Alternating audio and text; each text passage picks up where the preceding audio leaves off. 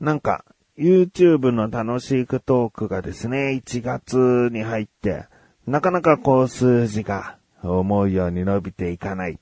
12月ではね、 BiSHのことで話したら、もうこれも桁違いに再生されておりましてね。えー、その後顔出し動画もいつもよりは再生されたんですが、もう1月入ってからはね、またシューンというえ感じになってしまっている。まあ、通常だったらというか、少し前の僕だったらもうやっぱりもうやめたみたいなことも言いかねないんだけど、今ね、やっぱ、でも、うん。じゃあこういうこともやってみようみたいな、なぜか前向き、なぜかというか、うん、まあ前向きになれてるんだよね。この結果でも。うん。で、収録を最近ね、シバンちゃんとしたんですけど、なかなかこう、どれも良さげな感じ。手応えはまあ難しいんだけど、これはもう上げてみなきゃわかんないよねって二人で話しながら。えー、でも収録自体はとても楽しく行えたので、でもまあこういうところを楽しんでいかなきゃなとも思ったね。うん、もう結果はもちろんアップロードしてどれだけ再生回数がいったのか、高評価どれだけいただけたのかっていうところはゴールというかね、うん、一つのその結果にはなるけど、でも、どうしようかな、どういう内容を取ろうかな、あ、じゃあこういうことをネタとして喋ろう、つって、だいたいネタ僕、こう調べて、調べてというか、まあ、知識をちゃんと整えて、収録に臨むんだけど。で、そこで整えたのを、しばんちゃんと収録して、まあ、楽しいっ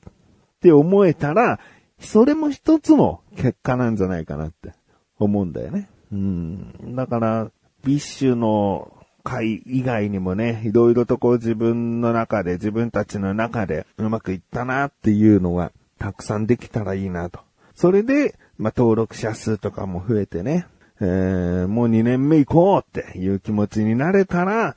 嬉しいな。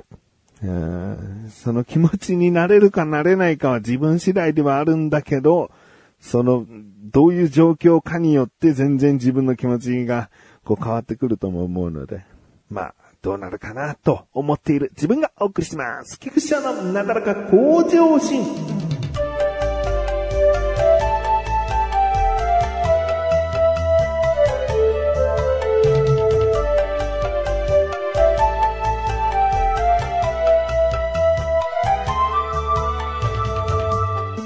今回はですね、今年一スッキリした話。えー、もう、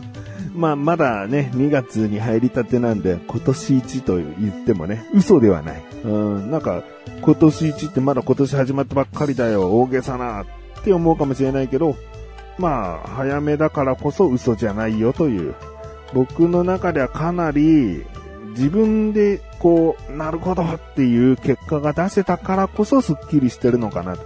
なんかググったりとか人に聞いて答えを知ったから、スッキリしたということよりも、自分の力で知れた、分かった、解決した。ね、この気持ちが、より、こう、スッキリさをね、出せたんじゃないかなと。思っております。これを聞いてらっしゃる方も同じ経験をして、で、それで、あ、こういうことだったのかと。僕ほどのスッキリは得られないかもしれない。人から聞いたスッキリ具合だから。うん、僕は自分でこう考えて考えてこういうことだったのかっていうところにたどり着いたから、もう超スッキリですけど、これを聞いた方もできたらね、えスッキリはしていただけたらなと思うんですね。ただまあ同じ状態、同じ悩みになった人がこれ少ないのかもしれないので、あまりね、ことを大きく喋らない方がいいなと今話しながら思っております。で、スマホ絡みの話です。スマホで僕カバーをつけてるんですね。で、フリップ式のカバー。まあ、手帳型とも言うかな。えー、画面をパタンとこうしまえるカバーですね。えー、そのカバーを使っている方で、すごく便利なのが、カバーを閉じると、中でもこう画面がオフになってんだよね、ちゃんとね。ただこうついてる画面をと、あの、蓋することで強制的に閉じてるんじゃなくて、ちゃんと閉じると中の画面も消えてくれるという。うん、これが、えースマホの設定で、まあ僕 Android 使ってるんですけど、画面の設定でカバー選択っていうのがあって、で、そのカバーどういうの使ってますかっていうので選択すると、そのカバーに応じて画面の明るさとか画面を暗くしたりとか、そういった設定が自動的に行ってくれるんですね。だから僕はこのフリップ式のカバーのケースを使ってるので、設定をフリップカバーっていうのにしてたんですね。でも別にフリップ式のカバーって、そのカバーの種類にもよるけど、僕のは磁石がついているんですね。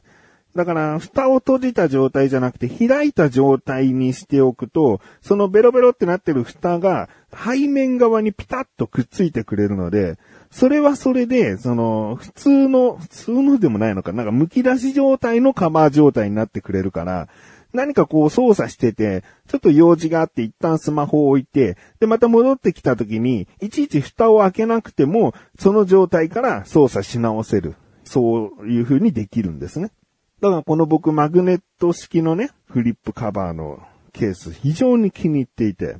で、もうこれしばらく、もう当分1年以上は絶対使うぞと思ってお気に入りなんですけどね。一つ不便なところというか、なんか不思議な現象というか、うん、がありまして。で、これを、その、背面にペタッと蓋の部分をくっつけた状態で、たまにポケットに入れるんですね。もちろん、あの、電源ボタンで画面をオフにして。で、まあ大体ゲームとかやってる途中でも、ああ、そろそろこう家出なきゃとか思ったら、ゲームの画面をオフにして、で、ポケットに入れて、で、そのまま家を出ると。で、また、こうスマホ開いた時に、なんか画面が勝手についてたりすんだね。で、ゲームの画面がもう、なんかぐちゃぐちゃになっちゃってるというか、か勝手にこう、ももに、ももの部分でセンサーが働いちゃっててさ、いろんなとこをタッチされた状態になっちゃってる。で、これがまあもちろんゲームじゃなくても、普通のメニュー画面で電源オフにしてポケットに入れてたら、いつの間にかいろんな操作されてて、なんか設定の画面になってたり、他のアプリが立ち上がってたり、だから一番嫌なのはさ、ダイヤルでさ、どっかに電話かけられちゃってたら最悪だなと思うんだけど、今のところそれはないんだけど、いつでもそれが太もものそのタッチのされ方によって、いつそれが行われてしまうか、すごくね、心配でもあったんで、だからなるべくポケットにしまうときは、もうカバーをちゃんと画面側にパタンと、えー伏せた状態でポケットに入れなきゃこれちょっとまずいなって思ったんですよね。でも、そもそも、なんで勝手につくんだと。よくスマホの設定とかで、その何もない画面で画面をダブルタップすると表示できますとか、設定があるんだよね。ダブルタップで画面を消す。ダブルタップで、え画面をつけるっていう。だそれが太ももで行われちゃってんのかなと思って設定見ると僕はそれをちゃんとオフにしてあるんですね。で、ちゃんと電源ボタンを押して画面タッチしても画面はつかないんですね。もうつかないよね、と思って。うん、まあでも他にもさ、こうね、よくポケットに入れたと同時に、こうなんか無意識のうちに電源ボタンを触ってて、ちょっとした、こう、もう力でポチッとこう電源をつけちゃってたのかなとかさ、いろいろ考えたんだよね。でもさ、こう全然解決しなくて。だからこの悩みを今聞いてらっしゃる方も、そうそう、たまにこうポケットとかに入れておくと勝手に画面がついてたりするんだよねって思う方、えーいらっしゃったら、もしかしたらこれから僕がスッキリしたという回答によって、えー解決するかもしれない。うん。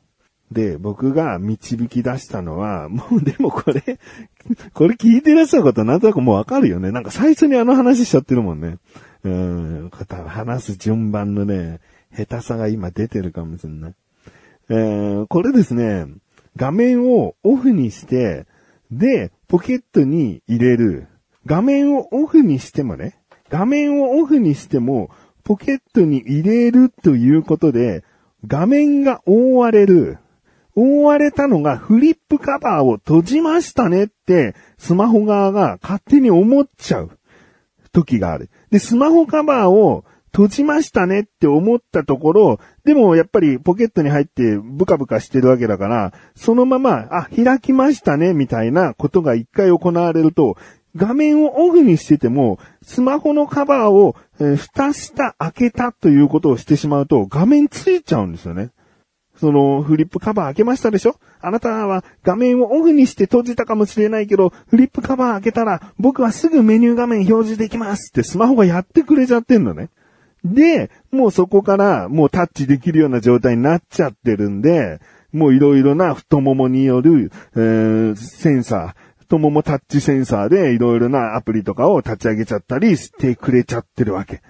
えー、だから、僕が最初に話した、この画面の設定というか、フリップカバーをつけていますっていう設定にすることによって、ポケットとカバーの区別が、スマホがつかないらしくて、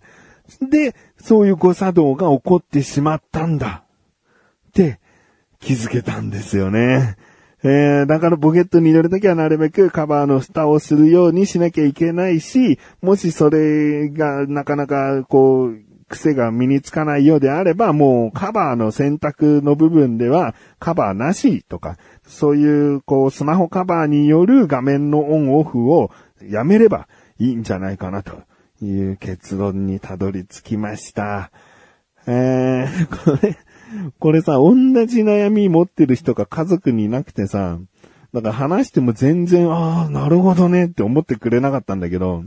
でも同じ悩み持ってる人だったら、ね、これ悩みというか、なんでこれポケットの中で勝手に操作されちゃうんだろうってね。オフにしたはずだけどなって思った方にとったら、すごくスッキリする話だと思うんだよね。そうそう。確かに、フリップ式のカバーつけてるわ、うちもって思ってくれた方は、絶対そうなんで。ポケットの中で仮カバーの蓋状態になっちゃってたってことです。うーん、まあ、今回ね、えー、こういうことなんですよね。多分もうちょっとね、話もこううまくできたかもしれないし、コンパクトにすれば5分ぐらいの話だったかもしれないんだけど、でも僕のスッキリ具合というか、感動、感動まではいかないな。でも、うわそういうことだなっていう、なんかすごい答えを出せたことに、うん、なんかすごい話したくなっちゃって。で、今回こういう回です。もうカバーがそもそもフリップ好きじゃない人にとったらね、全く共感得られないかもしれない話で、えー、申し訳ないっす。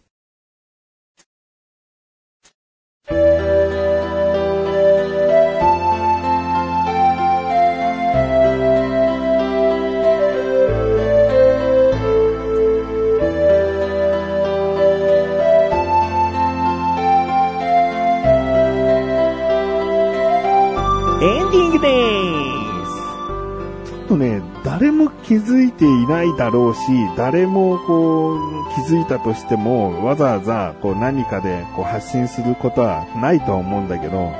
小田カルチャーの更新って、今年になってずれちゃったんですよね。だから本来月始めて小田カルチャー更新時期なんですよね。だけど、小高がね、肋骨を骨折したことによって、小田カルチャーの更新が第2、第4っていう週に、えー、ずれました。これ僕の無意識でもあった。小高が復活したら、どうのこうのみたいのが頭にずっとあって、で、なんか、小田カルチャーの、まあ、僕一人で話してる小田カルチャーが1月12日に更新されちゃったんだよね。本来5日だろなんだけど、でも小高がもし良くなったら、最悪1月のもう一個は取れるよなと思ってたから、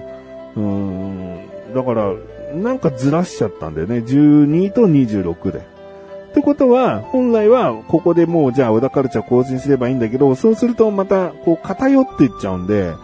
今年からちょっと小田カルチャー第2週と第4週に更新します。よろしくお願いします。もしこれにすっごい怒りを覚えている方は、あのメールをください。そしたら第1週に戻しますので。ということで、えー、なだらかこじゃせやまいすすぶ更新です。それではまた次回お会いできくちしゃるしたメガネとマリでもありお疲れ様です。